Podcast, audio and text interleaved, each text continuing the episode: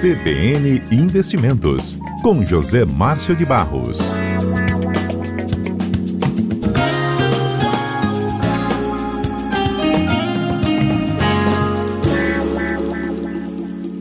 Bem, hoje nós temos aqui alguns números importantes para conversar e entender melhor com a sua ajuda. José Márcio, quer começar por qual deles? Que aí a gente já vai sendo guiado por você mesmo. Podia falar do, do SUS que a gente passou essa semana, né, Fábio? Qual deles também? aí da morte do general iraniano, né? Ah, a gente está acompanhando desde a última semana, né? É, a gente está completando dois... uma semana hoje, né? Já fez uma semana. Uhum. Dos dois SUS que a gente passou internamente, a, a, a gente foi surpreendido aí por uma notícia da produção industrial. Produção industrial de agosto e, e outubro do ano passado tinha sido 2,2% positiva.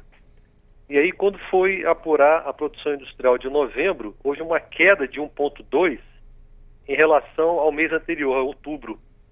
E uma queda ainda mais forte se nós compararmos em relação a 2018, uma queda de 1,7%. E isso aí tem uma explicação é, é, é, muito assim é, é, óbvia, que é a queda que houve na exportação de veículos é, para a Argentina. Então, só isso aí representou uma queda de, de 4,4%, além da queda também na produção de, de, de gêneros alimentícios. Então, isso praticamente deu um, um, banho de água fria da gente que vinha é, é, com um otimismo, uma onda de otimismo muito grande. Isso foi um dos, dos sustos que a gente passou, né? A gente só vai aguardar agora terça e quarta-feira da semana que vem, vai ser vão ser liberadas duas pesquisas. Tem uma pesquisa mensal que fala sobre como é que anda o setor de serviços, que a gente chama de PMS, e na quarta-feira vai ter uma liberação de uma pesquisa mensal do comércio, que é a PMC. Então, baseado nessas duas pesquisas aí, a gente vai ver uh, se aquilo foi um ponto isolado ou se uh, tornou-se uma tendência essa queda que a gente está tendo aí, que teve durante o mês de uh, novembro. Mas aquilo ali foi muito mais localizado, aquilo ali foi um setor industrial que não acompanhou, obviamente, aquilo que se passou para o Natal aí de comércio e serviço, que se movimentou muito. Mas isso foi um susto, e mesmo assim, eu, eu particularmente acredito e continuo mantendo muito otimismo com relação ao ano de 2020. Mas, de qualquer forma, isso repercute na Bolsa de Valores. A gente teve os últimos cinco pregões na Bolsa foram em queda. Hoje de manhã a Bolsa ainda operou com uma leve alta e o dólar ainda muito bem comportado numa faixa de 4,07. Mas esses cinco pregões, no meu entendimento, eles vieram para para consolidar o que o mercado chama de, de realização de lucro. As pessoas tiveram aí uh, uh, uma, um lucro nas operações em bolsa. A bolsa fechou ano passado com 31% de ganho. Uhum. Então, na verdade, elas estão é aquele negócio de subir uma escada, né? Você não sobe uma escada, vai até o andar 100 de uma vez. Você para no trigésimo, respira e o que está acontecendo agora é um movimento que a gente chama de respiro, que é a realização de lucro.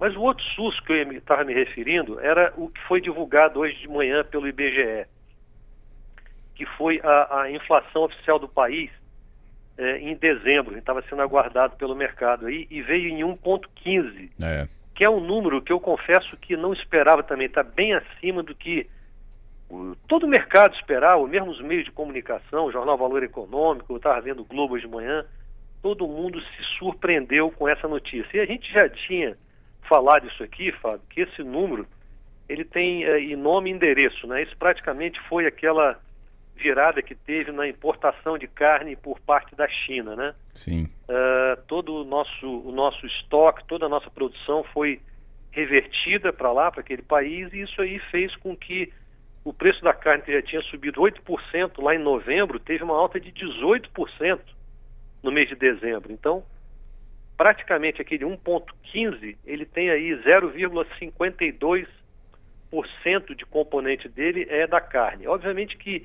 alimentos e bebidas tiveram aí um impacto, até o próprio aumento do combustível, né? A gente teve uh, os jogos de azar também subiram 12,88, que, que impactou também nisso aí, mas não é, foram tudo, todas assim, medidas é, pontuais, elas não vão e não tendem a se repetir.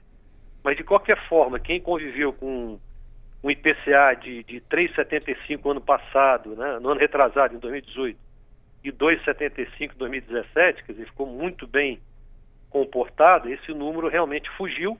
Ele passou um pouquinho da mediana, da média, que era o, o 4,25, todo o mercado estava achando que a inflação fosse ficar aí dentro desse intervalo, e ela acumulou o ano de 2019 em 4,31. Esse número, a gente até comentava num dos programas aqui atrás, a gente comentou que é, a inflação seria até bom, que poderia indicar assim, um aquecimento é, é, da economia como um todo. Mas não foi, na verdade, o que a gente viu. Não houve ainda esse, esse aquecimento. A gente está aguardando que a gente possa viver dias aqui no país como está vivendo o americano lá fora. Né? O americano hoje teve uma, uma notícia que para a gente aqui seria comemorada, para eles não foi. Eles criaram no mês de dezembro 145 mil novos postos de trabalho.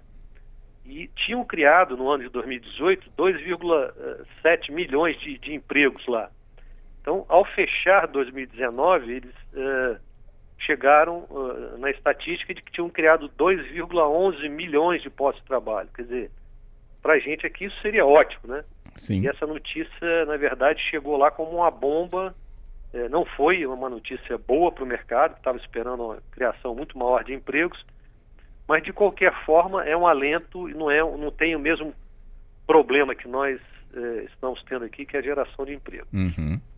Além do IPCA também, Fábio, acho que vale a pena a gente trazer uma informação importante para os nossos ouvintes, que é o reajuste que vai ter os benefícios do INSS.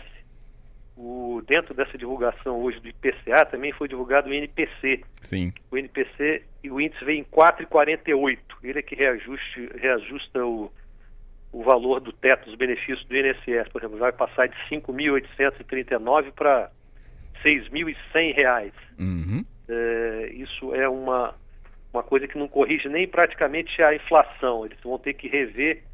É, é, o governo tinha colocado no orçamento de 2020, tinha feito uma previsão de corrigir o salário mínimo, que é de 9, era de 998, com 4,1%, que iria para 1.039. E agora, com esse novo índice de 4,48, o salário mínimo teria que ir para um, um, um mil reais e quarenta e dois e setenta centavos. Então, eu preciso saber o que, que vai ser feito disso aí. É, tem que esperar o, o diário oficial, né? Esperar o diário oficial. Isso aí depende é. de uma portaria presidencial. Sim, sim. O, o reajuste dos benefícios são, são, são todos uh, aguardam que essa portaria primeiro. Uma outra informação que a gente tem a aguardar também, né, em, vai vir só em fevereiro, é o Copom. Novamente o mercado acredita que a gente vai ter aí uma, uma, uma, uma nova queda, já tem algumas casas, o próprio JP Morgan divulgou o relatório deles hoje, eles apostam numa queda aí de 0,25, trazendo a Selic para 4,25. E isso aí vai mexer cada vez mais com os investimentos. A gente teve fechou o ano de 2019 com um saldo em caderneta de poupança de 800 bilhões. Então a poupança teve um crescimento líquido aí de 13 bilhões eh, no ano de 19. Na verdade, isso é um número bem menor do que cresceram uh, os depósitos nos fundos de investimento que tiveram 192 bilhões de acréscimo, né? Uhum. A gente está falando contra uma poupança que teve aí 80 bilhões a mais, o 13 bilhões a mais, os fundos tiveram aí 192 bilhões a mais. E o mais interessante nisso aí, é, falando agora de, dos fundos de investimento, é que os fundos de ações, a gente tem comentado aqui que as pessoas devem direcionar suas aplicações para fundos de ações e multimercados, os fundos de ações praticamente tiveram aí 86 bilhões desses 192. Então, 50% é. É, migrou para o que a gente chama de uma modalidade de, do mercado de ações, do fundo de ações, que chama-se ações livre. Só os ações livres tiveram aí um acréscimo de 45 bilhões. Os multimercados também tiveram um acréscimo de 7,7 bilhões de ingresso líquido no mês de dezembro e arrecadaram aí, tiveram uma, um incremento de 37% a mais de recursos e receberam 66 bilhões. Também os multimercados aí, que a gente chama de multimercado livre, tiveram um acréscimo de 30 bilhões. Então isso é uma tendência.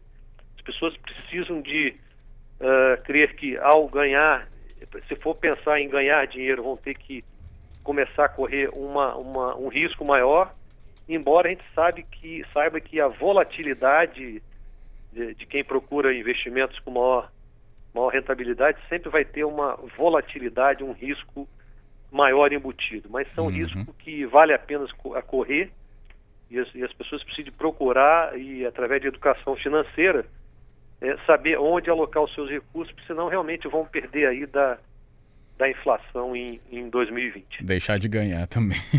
vão deixar de ganhar. Então você precisa é. otimizar os seus, seus recursos, seus investimentos de tal forma que você consiga não só preservar, mas ter um ganho real ter ganho, isso aí. de seus investimentos. Muito bom.